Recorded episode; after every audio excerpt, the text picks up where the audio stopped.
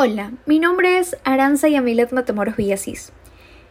Soy estudiante del segundo de bachillerato para el LOD. El tema principal del día de hoy es descubriendo nuevas palabras. Y la palabra que he elegido yo es desgarrar. Es una palabra que no es utilizada comúnmente. Tiene el significado de rasgar y hacer pedazos.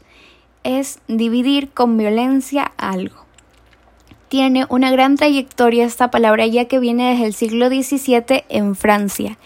En 1793 fue aceptada esta palabra y ya consta en el diccionario. Y viene del prefijo des, que quiere decir separación múltiple, como también la palabra garra y la terminación ar que indica el verbo.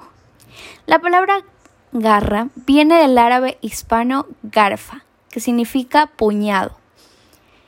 Esta palabra consta de tres sílabas y también se la puede leer de diferentes maneras.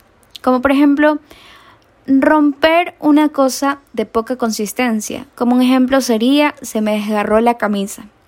O sea, de rasgar. Como otro ejemplo que se podría tomar es causar una cosa con mucha pena a una persona, que vendría siendo tener una actitud desgarradora, una actitud devastante. Y algunos sinónimos de esta palabra podrían ser romper, despedazar y rasgar, como entre otros. Muchas gracias por la atención prestada y que tenga un buen día.